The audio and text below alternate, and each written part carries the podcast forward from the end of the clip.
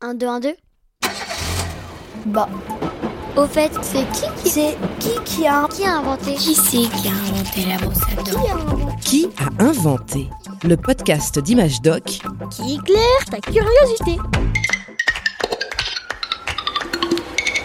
Le TGV numéro 21041 à destination de Valence est attendu, voici, je répète, le TGV numéro... Allez, on a encore quelques minutes pour aller au bout du quai là. Tu viens Clément? Hé, Clément Pourquoi tu restes le nez en l'air là? C'est quoi ces fils au-dessus des trains? Ça? Ah ça, on appelle ça des caténaires. Ce sont des, des câbles qui transmettent l'électricité à la locomotive pour qu'elle puisse avancer. Ah bon? Ça fonctionne à l'électricité un train?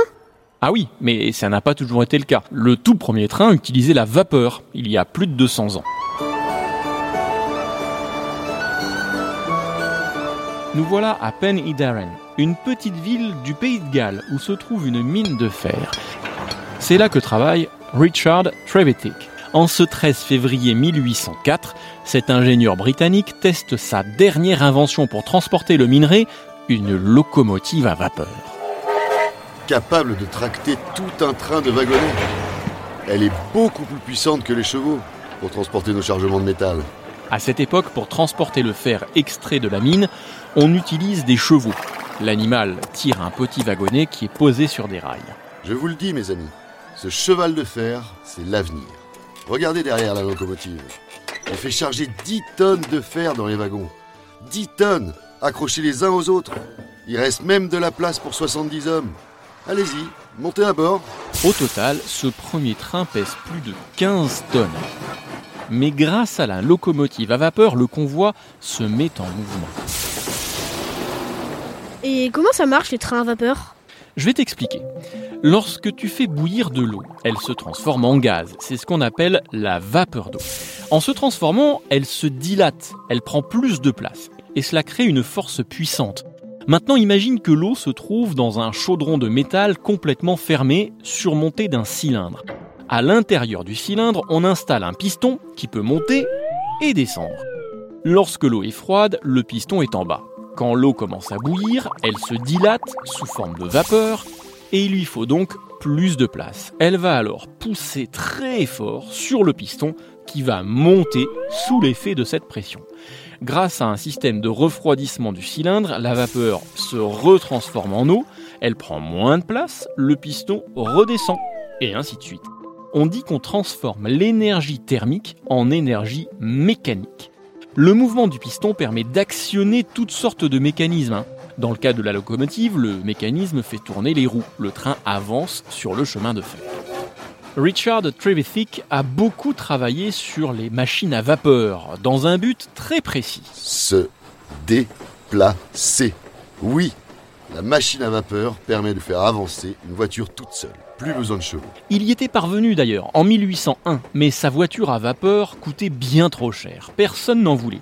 Et puis, elle était en métal, donc horriblement lourde et pas très adaptée aux routes. Voilà pourquoi Trevithick a décidé de l'utiliser sur des rails. Ça fonctionne Nous avons réussi à emmener tout le train à destination. 14 km en à peine plus de 4 heures. Ça nous fait une vitesse de... Voyons... 4 km heure. Le test à la mine de fer de Penny Darren est un succès. Enfin, presque. Le train est tellement lourd qu'à certains endroits, la voie ferrée a cédé sous son poids. Qu'à nous construirons des rails plus solides. Nous pourrions construire un chemin de fer qui relierait les villes entre elles. Et les passagers pourraient voyager à bord de ces trains. Oui, mais pour y parvenir, il faut de l'argent. Beaucoup d'argent. Richard Trevithick va tenter de convaincre des banques et des responsables politiques de financer son projet. Et pour y parvenir, il crée une attraction. À l'été 1808, il fait construire un chemin de fer circulaire en plein cœur de Londres, la capitale britannique. Mesdames, Messieurs, prenez place à bord du train de Richard Trevisick. Sa locomotive à vapeur unique tracte votre wagon à la vitesse incroyable de 20 km heure. Les passants achètent leur ticket pour monter dans le train et faire un tour. C'est une grande première dans l'histoire. Pourtant, le projet ne convainc ni les nobles ni les banquiers. Construire des rails dans tout le royaume. Vous n'y pensez pas, mon cher Trévifique. Trop dangereux, trop cher. Vos trains n'ont aucun avenir. On peut dire qu'ils se sont bien trompés.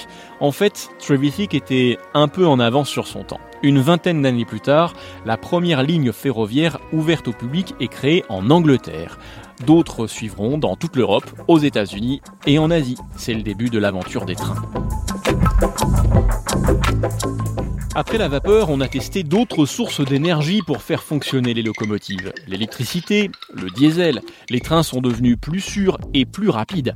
C'est le TGV qui détient le record de vitesse, 575 km heure. Et oui, si tu veux en savoir plus d'ailleurs sur les trains, ouvre le magazine Image Doc d'avril 2023. Le TGV numéro 21041 à destination de Valence va partir. Julien, les portes vont se fermer, dépêche-toi Oh là là, je parle, je parle, mais je vais finir par rater mon train, moi. Monte dans le train, vas-y, vas-y Un podcast original, Bayard Jeunesse, Billy de Cast.